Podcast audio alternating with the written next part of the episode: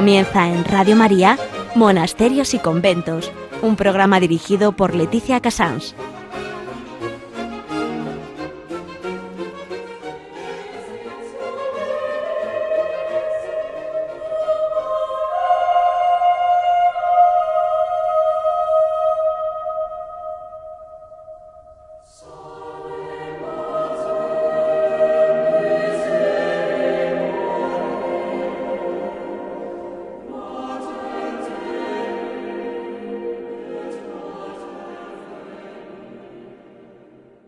Son las 11, las 10 en Canarias. Estamos en Radio María y comenzamos Monasterios y conventos. Eh, con este, esta nueva temporada, por llamarlo así, aunque Monasterios nunca para porque ellos no tienen temporadas más que las cuatro estaciones, aquí seguimos con en la agenda nuestra. El día 17, dentro de unos días, celebramos a Santa Gilegarda de Bingen. La verdad es que yo mm, sabía poco de ella, sabía que era una gran benedictina, pero es todo un mundo. Y en este programa es lo que voy a intentar descubrirles a todos ustedes y compartirlo con ustedes. En Noticia vamos a hablar sobre la salud del cuerpo y del alma, unidos siempre, de una, página que se llama Santa Gilegarda y su mundo.es, que me va a ayudar el chico que lleva la página, Noé Timor.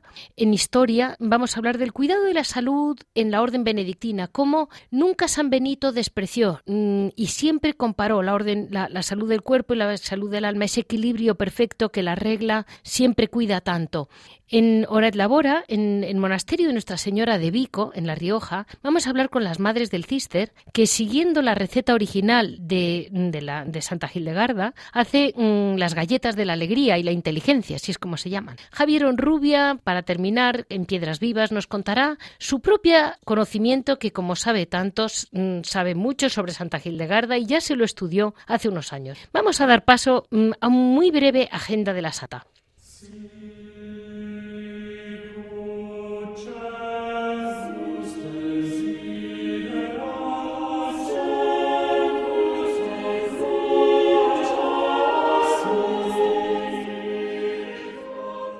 Miren, Santa Gildegarda eh, empecé, empecé a mirarla por encima como benedictina, me metí y no daba crédito a todo lo que leí. Fue abadesa, una líder monacal, mística, profetisa, médica, compositora y escritora. Y además de todo eso, mm, fue una mujer que tuvo muchísimos conocimientos de física y de, naturaleza, ciencias naturales se llamaba antes. Y realmente eh, es impresionante los libros que tiene. Es conocida como la Sibila del Rin, como una profetisa teutónica. Eh, en el año 2012, mm, el Papa Benedicto XVI le otorgó el título de mm, doctora de la Iglesia. Con esto quiero decir que tengan cuidado con lo que lean sobre ella, porque la quieren quieren meterla dentro del saco de todos estos de las energías para acá y para allá, porque tiene un escrito, un libro entero sobre las gemas.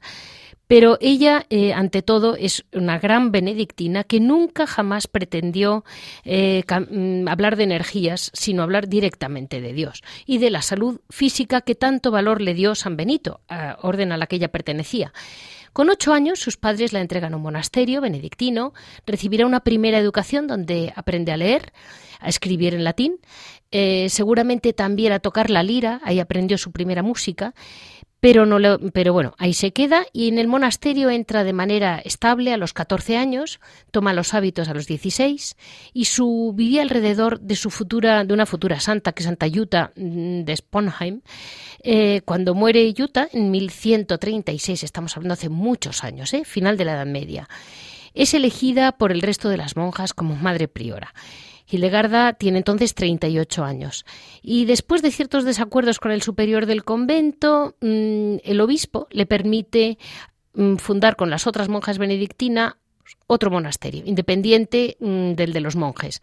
En este primero es fundado en Rupertsberg, en el que después, 15 eh, años más tarde, fundaría otro segundo convento en Heidenberg, un convento benedictino que aún está abierto hoy en día, donde están las reliquias de Santa Hildegarda.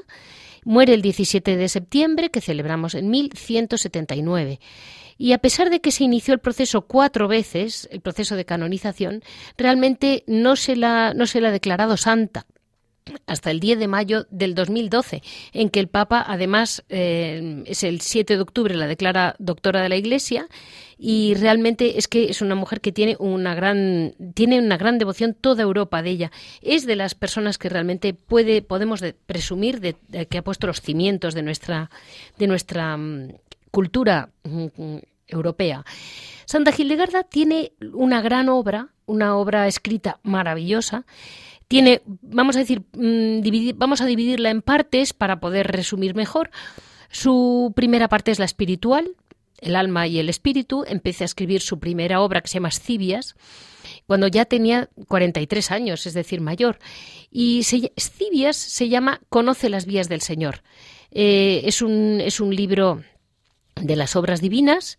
Eh, es un gran catecismo que trata de las bases de un conocimiento necesario para llevar una vida cristiana. Eh, después empieza a enseña cómo discernir cuáles son y poner en práctica de una manera muy concreta las virtudes y alejarse de los vicios. Eso está todo en este primer libro.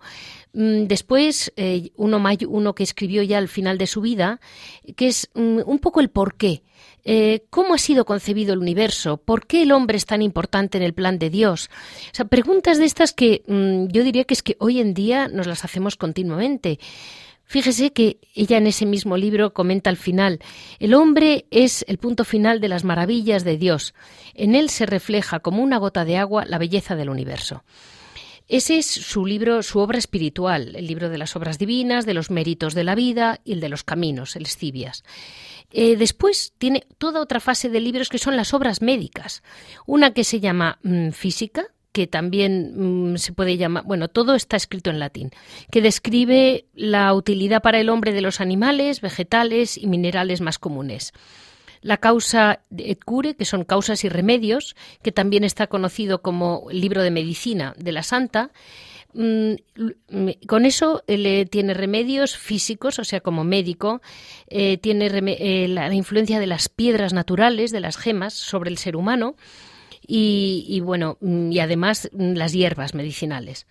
Eh, está la obra musical, que ella fue una gran poetisa y su obra musical fue la primera persona que firma, entre comillas, unas piezas musicales, porque hasta entonces toda la música sacra era, era anónima, porque realmente el, gregoriano no, no, tiene nombre propio, es música anónima.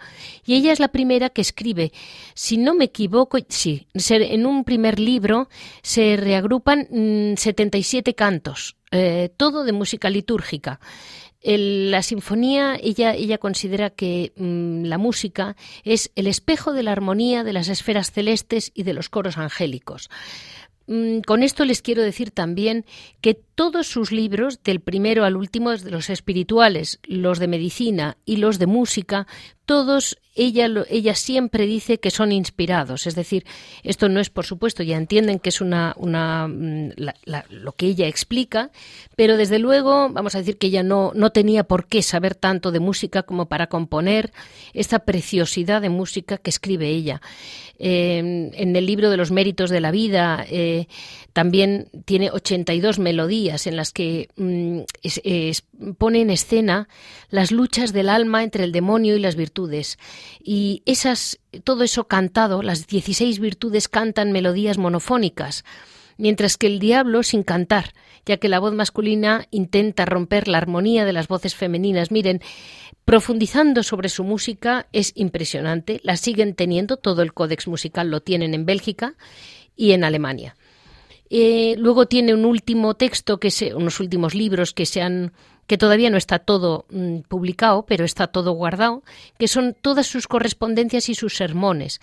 Porque ella hizo, aunque era una monja mm, de clausura, pero en aquel momento se le permitió, mm, pues ya saben que las personas excepcionales siempre han tenido vidas excepcionales. Hizo cuatro viajes apostólicos por Europa. Ella tuvo en esos viajes eh, misioneros, los llama ella. Mm, mm, sus sermones fueron muy conocidos y están todos escritos. Y en el ella no pretendía ser ninguna revolucionaria, pero simplemente ella dice está enamorada de Dios, de la Iglesia y de las almas. Las correspondencias suyas son muy importantes porque se escribe pues con grandes papas como Eugenio III, Atanasio IV, Adrián, Alejandro III y emperadores como Conrado III, Federico I. También tiene cartas mm, con San Bernardo. O sea, es una mujer que tiene una, una correspondencia impresionante. Eh, miren, como ven que es un mundo muy grande, que se me escapa en los minutos que tengo en la radio, vamos a pasar con un chico y poquito a poquito entre todos vamos a intentar darles a entender esta figura que mezcla también nuestra naturaleza humana con eh, lo más importante, que es nuestro amor de Dios y nuestra dependencia de cada segundo de la vida con Dios.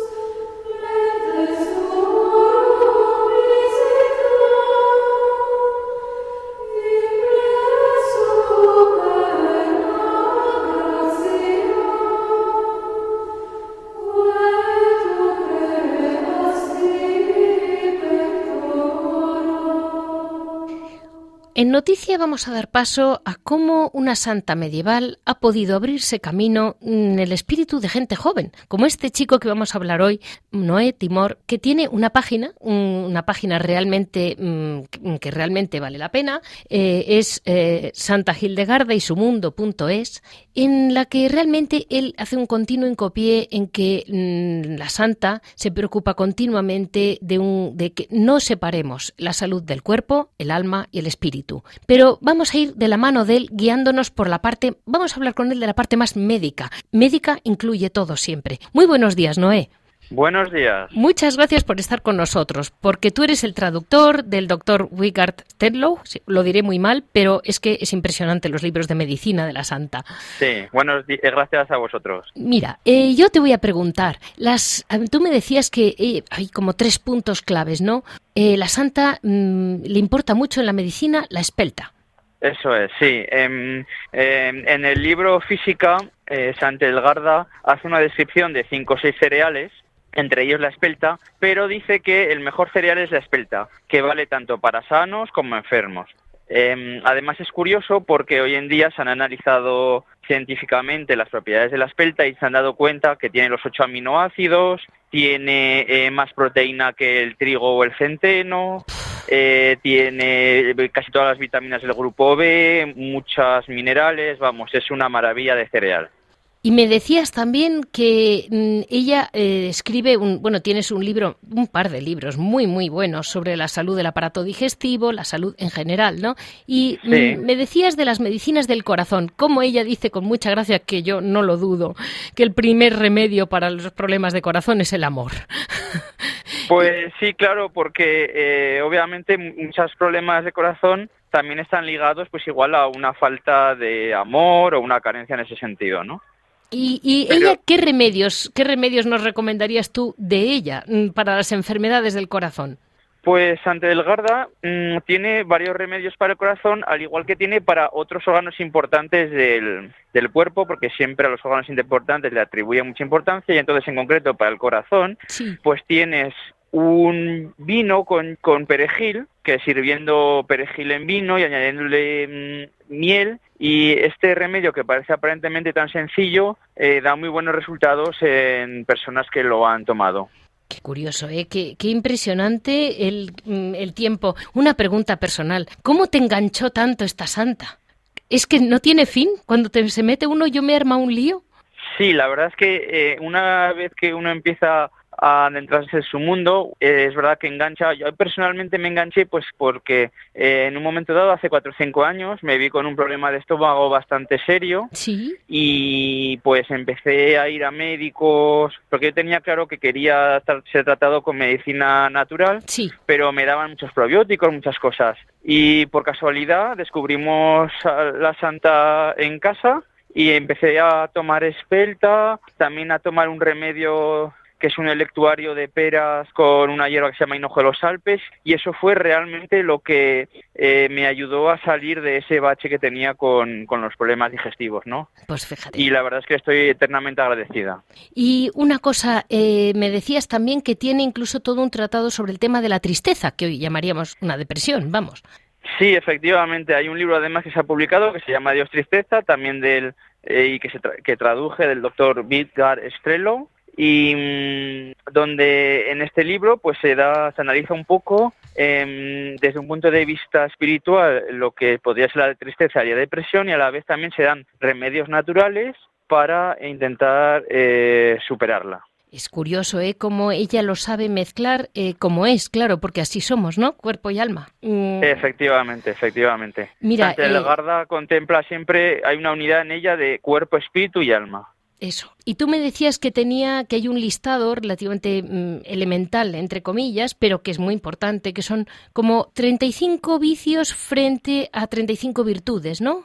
Efectivamente, en el libro en su segundo libro de teología, el libro de los méritos en la vida, eh, hace un análisis de 35 vicios y 35 virtudes em, que se pueden consultar en mi página web, pero eh, respecto a la, mm, a la depresión, eh, estos médicos alemanes que han puesto en práctica la enseñanza de Santel del Garda analizan que, por ejemplo, eh, detectan como seis o siete vicios y que se mm, y sus virtudes para intentar superar la depresión. Entonces, eh, si quieres podemos nombrar alguno de ellos, pues si nos da tiempo. Yo he subrayado alguno y, te, y te lo preguntaré y tú me, tú me dices, dímelo tú, los, los que tú pues hayas considerado primeros. Sí, pues a ver, em, está la tristeza mundana, eh, que sería el vicio y su contraparte en virtud sería la alegría celeste, ¿no?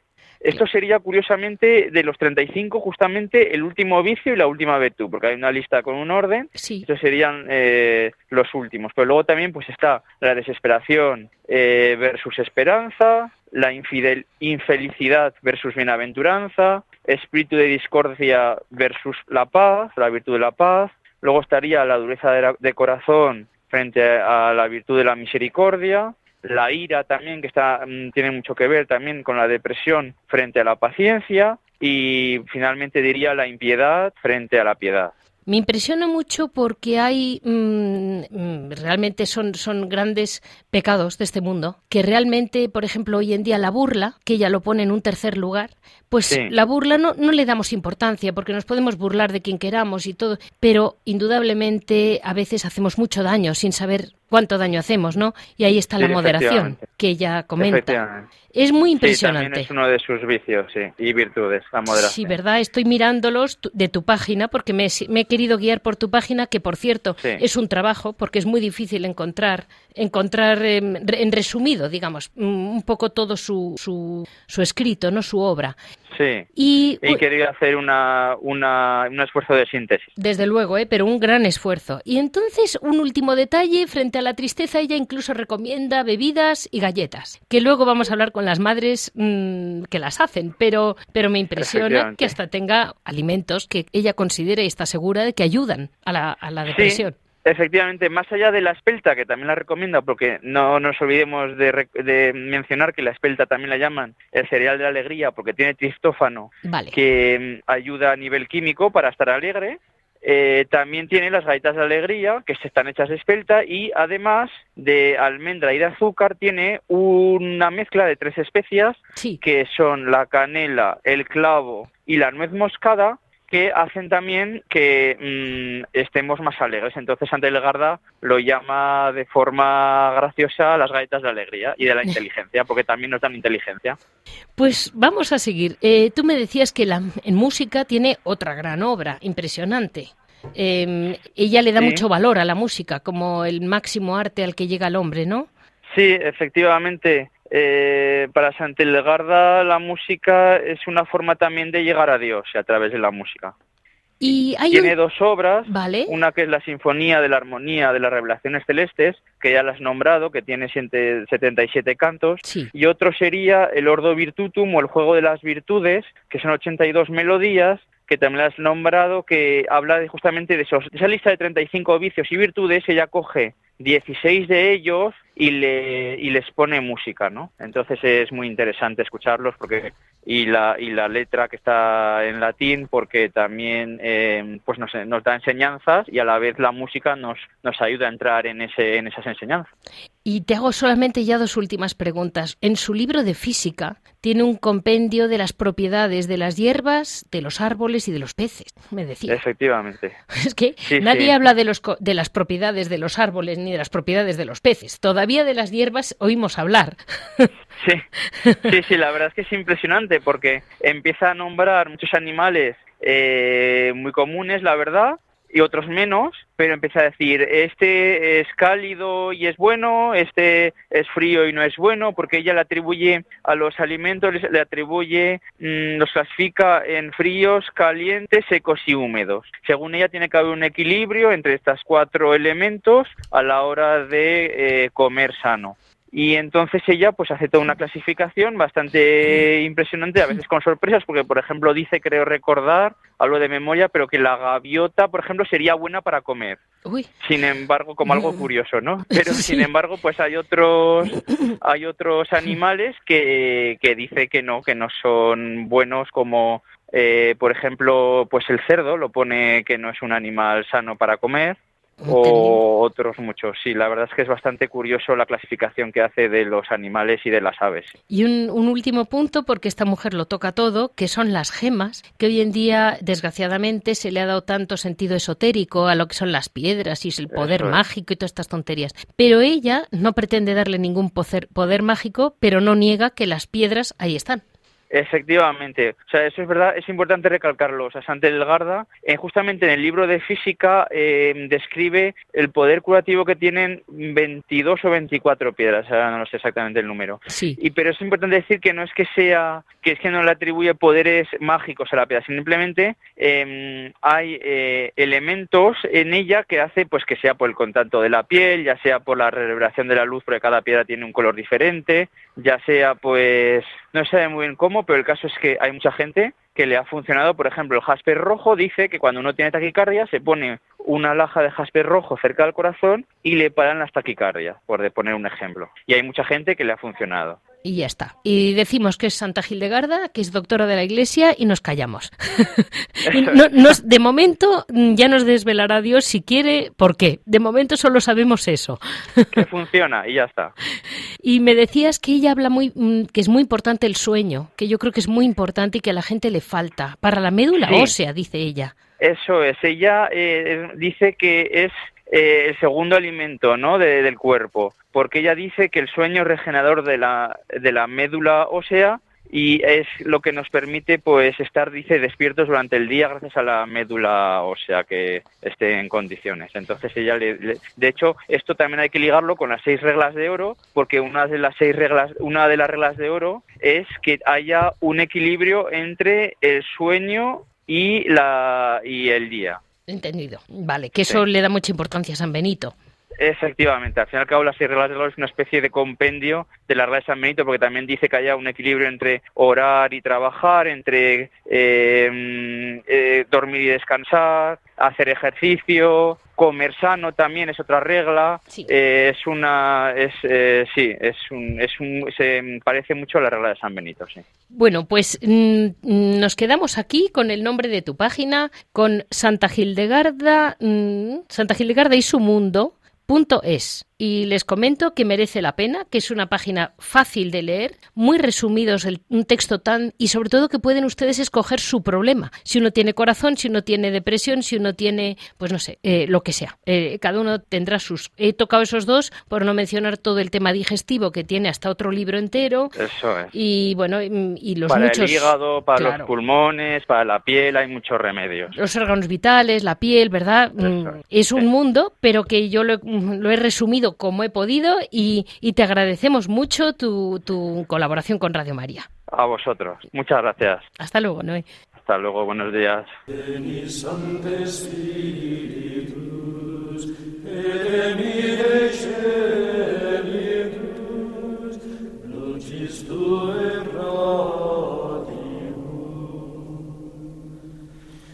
Veni, Pater, Pater,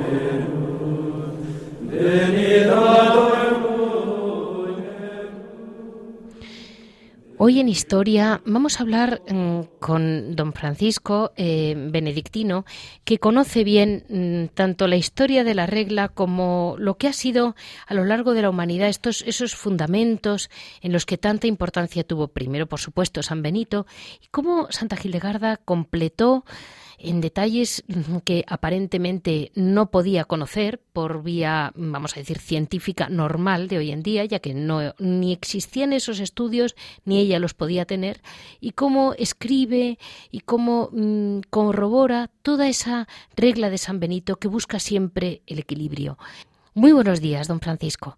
Buenos días, pasa a todos vosotros. Estaba leyendo mm, que la regla de San Benito siempre busca un equilibrio entre el alma, el cuerpo y, en definitiva, es lo que al final al hombre le da la salud, ¿no? Esa, esa frase mm, en que, en que mm, él dice, por ejemplo, como el, el ayuno, por ejemplo, el ayuno, el hombre incrédulo, y quien hoy en día no lo es, experimenta la fuerza curativa de la fe. Así se desencadena un proceso de curación que libera al hombre del pesado fardo de la increencia y transforma su vida. Santa Gildegarda quiere, por la fe, abrirnos los ojos a la presencia de Dios.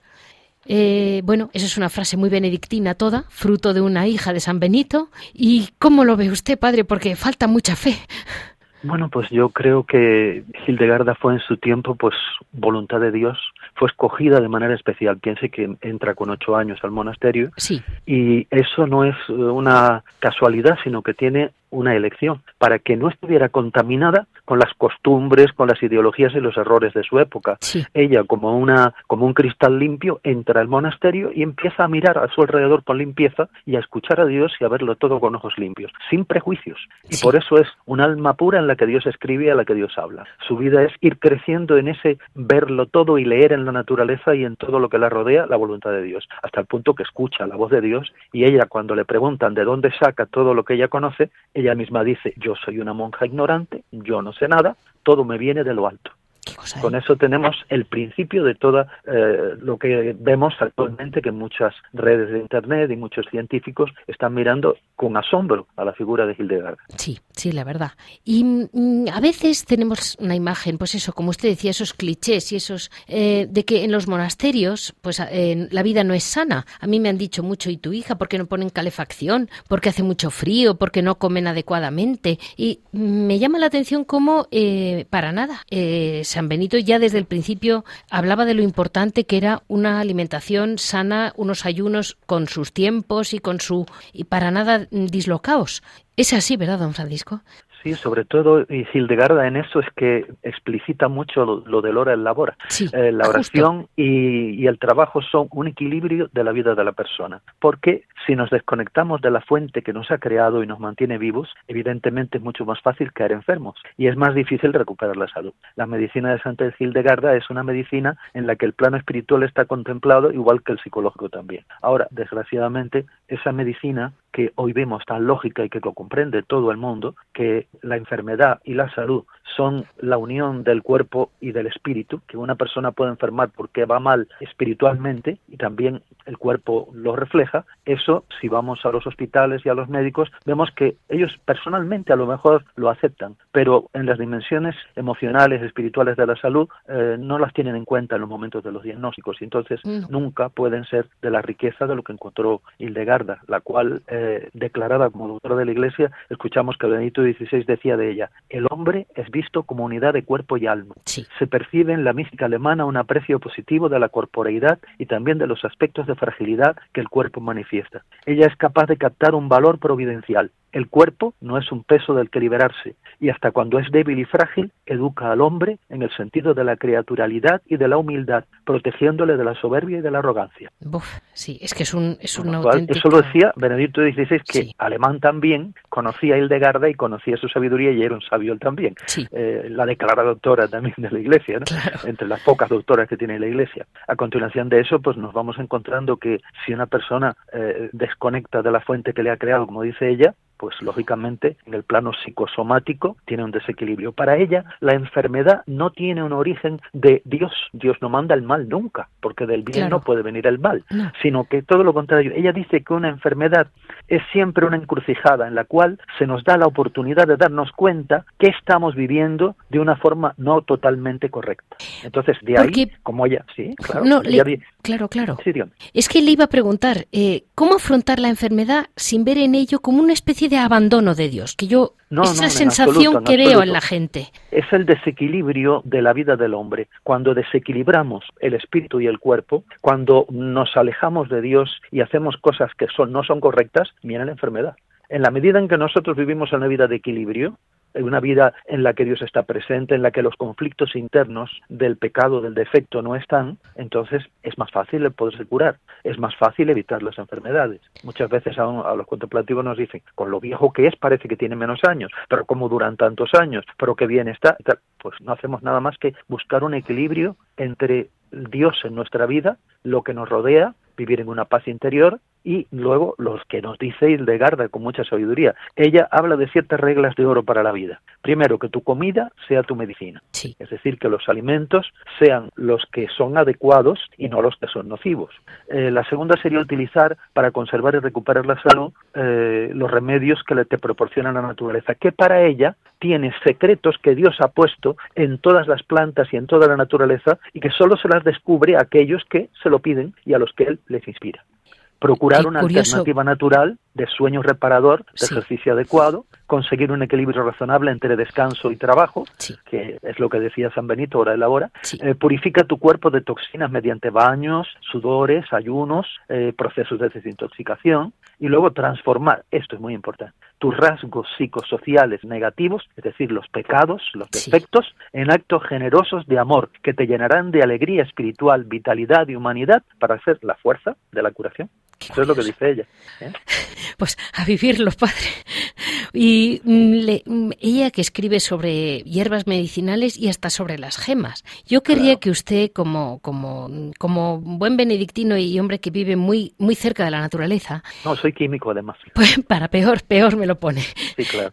el tema de las gemas eh, se ha querido, pues eso, convertir en un tema esotérico, de que energías y tonterías. Pero usted seguro que me va a saber Mm, dar a entender. Santa Hildegarda dice que solo Dios sabe las razones. pero es que aquí hay una cosa importante. Hay muchísimos seguidores de Hildegarda en Internet, en escuelas de medicina alternativa, etcétera, ¿no? Pero hay una diferencia esencial entre la medicina de Santa Hildegarda y lo que se llama medicina naturista. Es, en primer lugar, que hablamos no solo de una religiosa, sino de una santa y además de una doctora de la Iglesia. Eso. Hay que tener en cuenta que son dos mil años de historia en la que solo cuatro mujeres han sido declaradas doctoras de la Iglesia. Entonces, lo realmente importante es que estos conocimientos médicos no son resultado del saber, de la investigación humana, sino que son fruto de la revelación divina. Sería lo que llaman una medicina bajada del cielo. Mientras que la otra es una medicina experiencial que se va transmitiendo de unos a otros por conocimientos que muchas veces son erróneos. Claro. Porque se puede decir, oye, esta hierba es muy buena, me lo ha dicho mi abuela, y resulta que no es tan buena para otras personas, ¿no? Es decir, que nunca se sabe si es tan buena de una manera universal, y muchas veces te recomiendan tal hierba, tómate en el herbolario y tal. Pues no a todos les hace lo mismo. En cambio,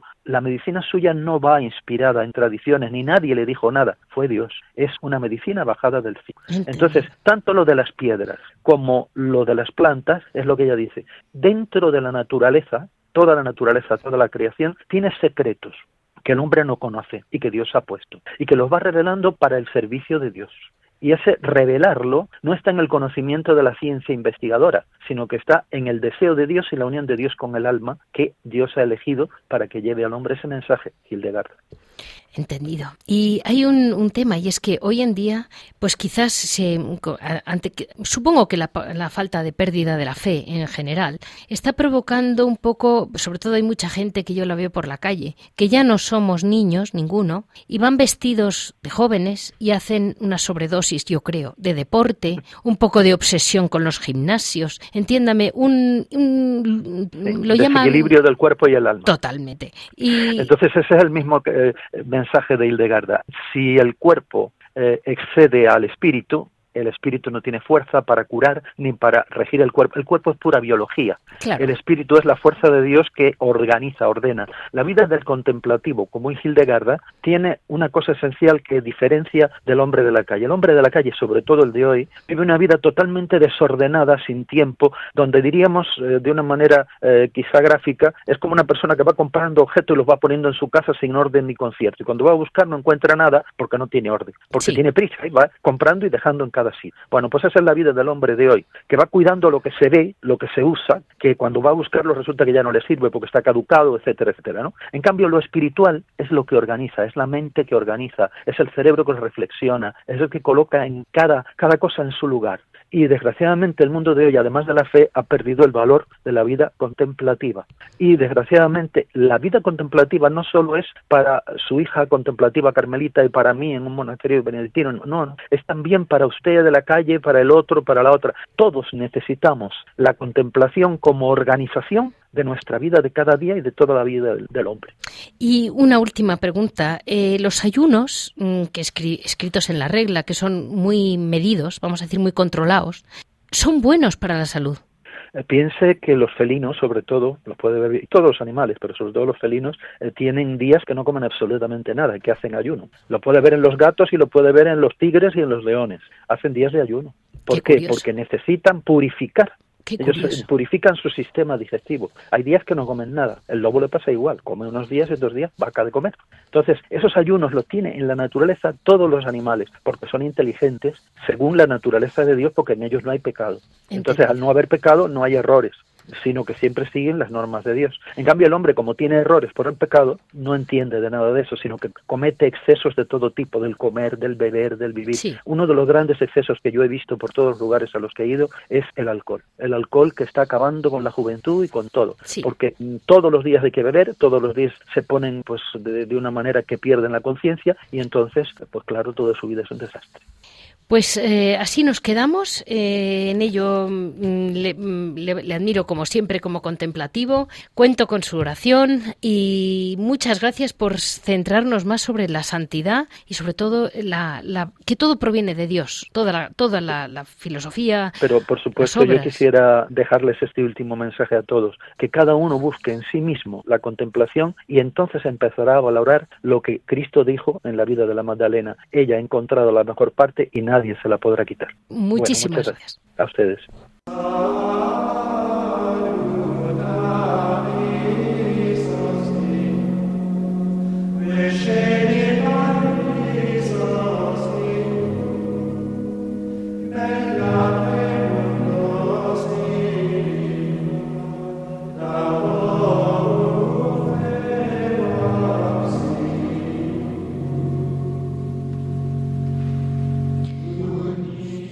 Hoy en Horas Labora mm, tenemos la suerte de poder hablar con el monasterio de Nuestra Señora de Vico, en Rioja, en que realmente hay una son religiosas del Cister que siguen la regla de San Benito. Este padre San Benito que tantísimos frutos ha dado y una familia tan inmensa tiene. Y hay una larga tradición de elaboración de pastas, de dulces y toda la repostería artesanal. De hecho, el monasterio tiene eh, la calificación de artesano que le dio el, el gobierno de La Rioja al monasterio de Vico.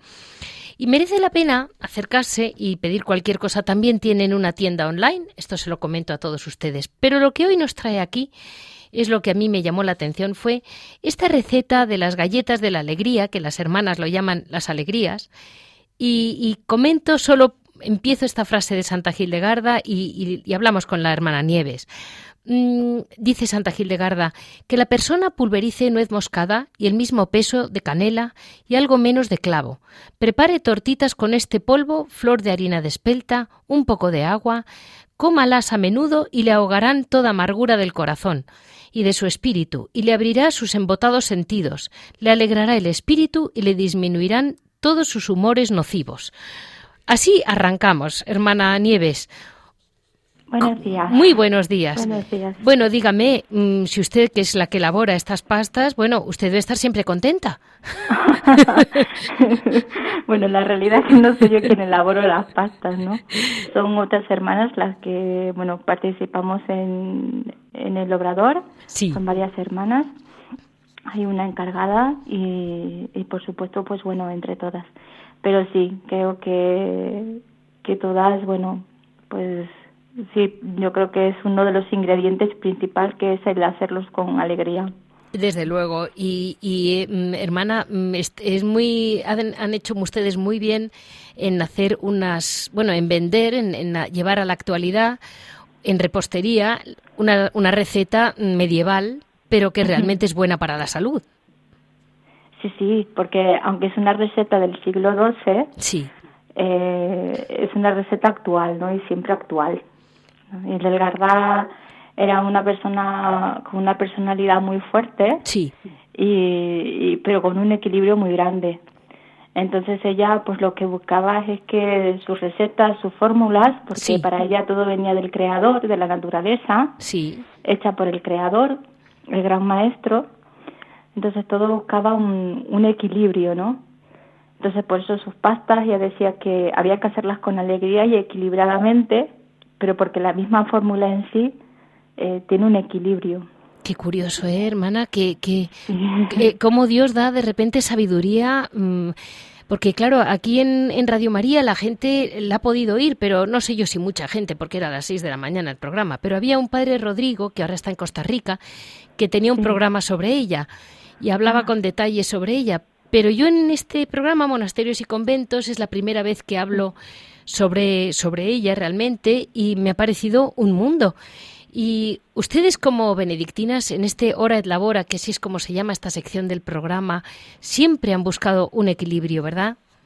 Sí, nosotras como hermanas cistercienses benedictinas, en nuestra regla de San Benito, pero bueno, nosotros tenemos una línea directa con Santa Garda, porque Santa Garda nace en el año 1098, sí. que es el mismo año en que nace el Cister. Entonces, bueno, pues le tenemos un, cariño especial. Entendido, entendido. Por eso tienen, claro, claro.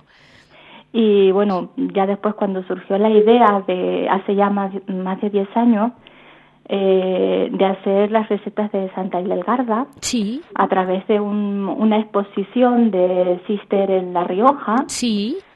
pues se le ocurrió a la comunidad pues el, el poder llevar a las personas también estas recetas que, que siguen realmente funcionando, ¿no?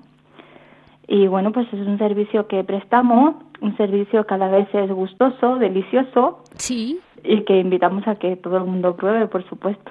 Es curioso porque además es un tema que está preocupando a mucha gente, el tema de comer sano, ¿no? Sí, sí, sí, sí. O sea que me imagino que irá a más. Sí, porque bueno, todo el tema este de las eh, recetas de, esta santa, sí. Eh, pues claro, era eh, un, va basado todo en, un equilibrio, ¿no? Sí. lo físico, lo psicológico y lo mental. Y Santa Garda, pues busca a través de los principios activos de, de las plantas, en este caso como son las galletitas de la alegría e inteligencia, sí. pues a través de las especias pues el, el que haya un, un comer sano, un equilibrado, y, y, realmente lo consigue porque después de muchos años sí. ya hay unos 300 más o menos fórmulas de Santa Hildegarda que científicamente lo han comprobado desde Suiza y Bélgica sí. y una de ellas son las galletitas de la alegría. Y bueno, pues dentro de sus ingredientes, como puede ser eh, la canela o la nuez moscada, sí. Pues sí, realmente se ven que son especias que, que, estimulan sí. Eh, el cuerpo, no solo a nivel eh, físico, sino que también ayudan a, un equilibrio mental. Y una última cosa, madre. Muchas veces cuando yo he hablado con obradores de distintos monasterios de España, siempre me hablan de la paciencia, del amor con que trabajan las religiosas, con que trabajan ustedes, y, en este caso seguro que trabajan con la, alegría de no trabajan con angustia ni con avaricia ni mecánicamente. Y eso es curiosísimo pero al final se transmite. Yo creo que ese es el ingrediente que, que desde Santa Gilgarda y anteriormente a Santa Gilgarda sí. es el ingrediente común de, de los monasterios de, que no se ha perdido. Y es el modo y la manera de trabajar. Eso. No solo es la calidad Sí. Que por supuesto nuestros productos siempre buscamos la calidad, por eso quizás también a veces el precio. Sí. Sino que también es el modo y la manera de hacerlo, ¿no? Claro. Que contribuya eh, todo y por eso quizás a veces no es solo eh, los ingredientes que llevan, sino el hacerla en una armonía, en un en una alegría, en un equilibrio, como diría esta santa, pues lo que también al final un producto termina siendo pues tan delicioso y tan gustoso como son estas galletitas. Y tan pues sana porque realmente, digo, como decíamos antes, pues es una de las fórmulas que, que bueno, que, que en concreto de Santa Garda se, se ha comprobado, ¿no? ¿Y trabajan ya escrita en el siglo XII. ¿Trabajan ustedes, madre, con espelta? Mira, nosotros con el espelta es algo que estamos en camino, porque como le decía antes, nosotros buscamos la relación claro. de calidad.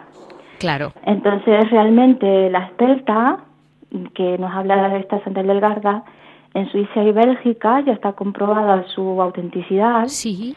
En España tendríamos lo que llamamos la escanda. Bien. Pero todavía está en, en camino, en proceso de, de ver si realmente la que, la que, de la que ella nos habla, ¿no? Vale. Entonces nosotros lo que hemos, por ahora, es sustituido por un trigo especial. Sí. Que también tiene un, un vamos, unas propiedades y, unas, y un porcentaje eh, muy bueno. Sí. Y estilo a la espelta. Sí. Porque no es un trigo normal y corriente. Pero sí que estamos en, en vías de camino de intentar que, que bueno, que en algún momento cuando ya realmente haga un sello de autenticidad, pues eh, se haga con espelta. Perfecto. Porque yo había... Santa Hildegarda no solo habla de la espelta, también habla de otro tipo de cereales, como son la avena, el centeno. Sí. Y, y, que también están de moda. no, no, si están ustedes muy de moda. Si aunque usted no lo sepa, está muy de moda. pues mira, nos alegramos. Ahora lo que nos hace falta es mucha gente que quiera estar de moda y las compre. Pues usted se lo dice, usted le dice a la gente, si quieren tomar pastelería de última generación de moda, yo tengo la espelta, taga. pues muchísimas gracias, madre. Yo les recuerdo a nuestros oyentes que eh, se puede encargar también, tienen tienda online, que temas como galletas y pastas llegan perfectamente y es el monasterio de Nuestra Señora de Vico en La Rioja. Muchas gracias. Muchísimas gracias, hermana Nieves. Gracias.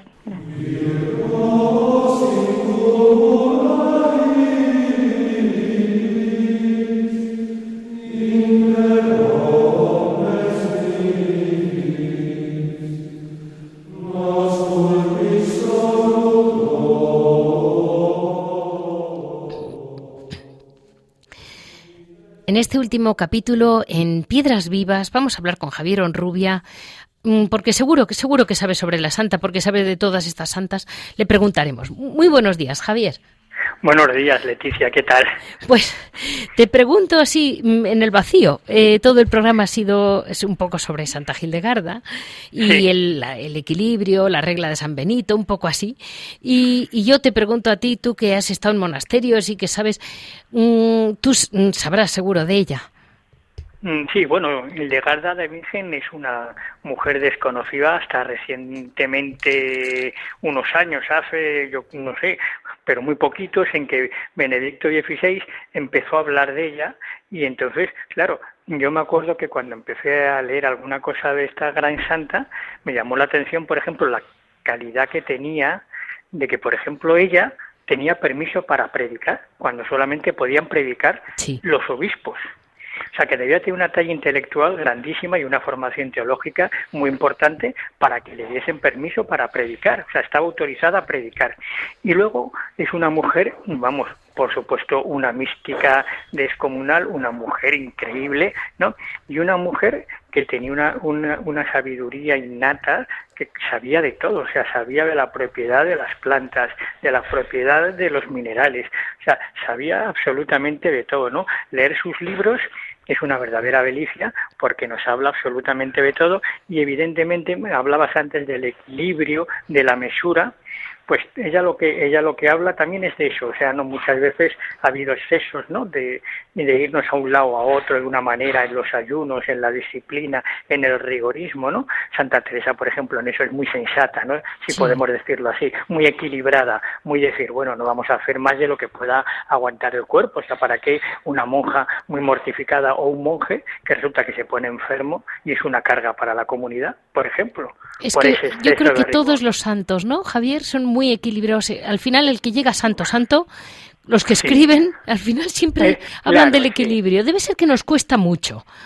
Sí, porque además los grandes, los, los grandes místicos, por ejemplo, pues San Juan de la Cruz, ya nos avisa, nos, nos pone en guardia contra esa gente que ya ha habido épocas de la Iglesia que los ha habido, estos grandes penitentes, ¿no? Llenos de cadenas, famélicos, ¿no? Y decías, bueno, eso no es atractivo para la gente, eso no es edificante para el pueblo, porque la gente, claro, el instinto natural es decir, pues anda que si para ser santo hay que hacer eso, yo no quiero ser santo, ¿no? Aunque es verdad, pues claro, eso, eso no atrae, pero claro, cuando ves a la gente que la gente que está con una sonrisa siempre amable, cariñosa, dices, ay, qué bien, y entonces todo lo que, todo toda, esa mortificación, todas esas penitencias, todos esos ayunos que lo hacen y nadie se entera, ¿no? Pues eso, eso sí atrae, lo que no atrae, claro, son los excesos, y sí ha habido muchos, muchos excesos. Entonces, claro, se ha oído siempre decir, bueno, ese santo es para, no se le puede imitar, es inimitable porque, claro, fíjate las, las penitencias y las cosas que hacía, el comer una,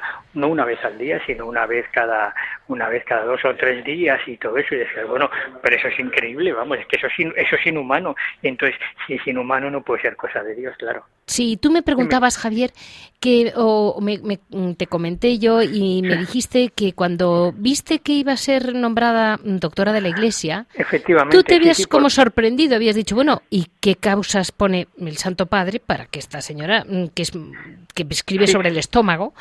Claro, sí, No, era, no, era, tanto la sorpresa, sino decir, a ver cómo Benedicto XVI explica al, al, al pueblo católico eh, las virtudes que han hecho merecer, con toda la justicia del mundo, que Santa Hildegarda sea el doctora de la Iglesia. ¿Por qué? Pues porque, desgraciadamente, eh, todo el tema, por ejemplo, de las propiedades de las plantas, de las propiedades de los minerales, todas esas cosas se nos ha se nos ha vendido durante mucho tiempo, ¿no? Y es verdad por curanderos, por esto cosa del esoterismo, cosas de estas que, que, hemos, que, nos hemos creído, no, vamos, no nos hemos creído, nos hemos dado cuenta que eso, eso era para engañar a gente, ¿no? Que bien intencionaba, ¿no? Entonces, pues, no es difícil ver a una persona que lleva colgado del cuello una piedra, ¿no? Y dice, ¿y eso qué es? Pues esta piedra transmite buenas vibraciones, esta piedra me han dicho que no sé qué, ¿y cuánto te ha costado? Tanto, y lo juro, qué caro, ¿no? Entonces, cuando te encuentras de verdad con una persona como es Santa Hildegarda de Bingen,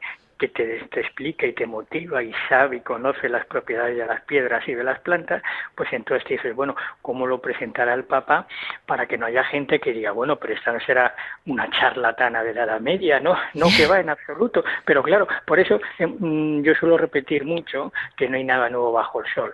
Entonces, cuando vemos en cualquier feria de pueblo, incluso en algunos barrios, cuando hay las fiestas, lo primero que te ponen ahora, y nuestros oyentes lo saben perfectamente, es un puesto, un puesto de, herbolario, de, de, hierbas, de propiedades, ¿no? Para dormir, para adelgazar, para no sé qué, ¿no?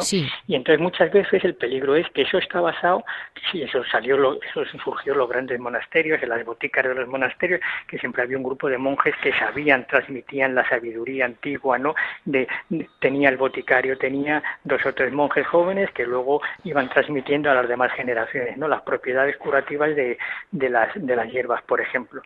Sí. Pero eso también ha sido un motivo de engaño, ¿no? Entonces, claro, cuando dices, bueno, pues aparece alguien de verdad que sabe sobre ese tema, pues cómo hacer para que no pensemos, uy, que esta mujer qué cosas más raras tocaba, ¿no? Pero tocaba cosas raras porque una cosa principal, ella estaba tocada por, por la mano de Dios, entonces claro, como estaba tocada por la mano de Dios, tenía ese conocimiento interno profundo de todas estas cosas. Y entonces, claro, Benedicto XVI evidentemente lo presenta de una manera, o sea, que yo cuando, cuando lo leí dije, hay que, hay que, hay que buscar las obras de esta mujer porque tiene mucho que decir. Y claro, pero yo aconsejaría que hay que leerlo teniendo unos conocimientos previos, ¿no? Como pasa con todas estas cosas, ¿no? Porque es una mujer una, como una mística muy fuerte, esa es una mujer poderosa, ¿no? Pero claro, también hay que ver las circunstancias, el tiempo en que surge y, y que ella es una mujer, lo que significa ser mujer en la Edad Media y eso, ¿no? Entonces, claro, no es, es para es para leerlo, para comprenderlo, para meditarlo,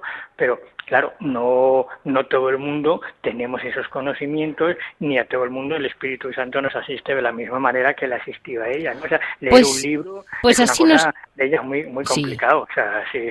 Mil gracias. Bueno, a ti como siempre. Buenos días. Este ha sido el resumen de conocimientos de Javier, que como ven, como toda persona inquieta y como toda persona que conoce mucho la historia de la Iglesia, se puso a leer la obra de Santa Hildegarda. Eh, este es el sumario que ha sido de hoy, día 10 de septiembre. Muchas gracias a Javi, que está siempre aquí cortando y recortando y aguantándome a mí, sobre todo. Y mm, cuando quieran, ya saben que me pueden pedir cualquier duda, cualquier consulta en monasterios y conventos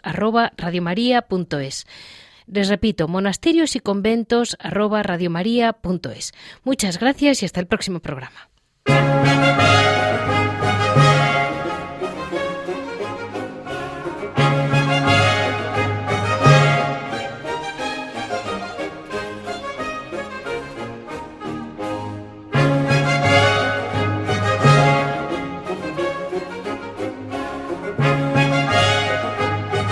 Han escuchado Monasterios y Conventos, un programa dirigido por Leticia Casans.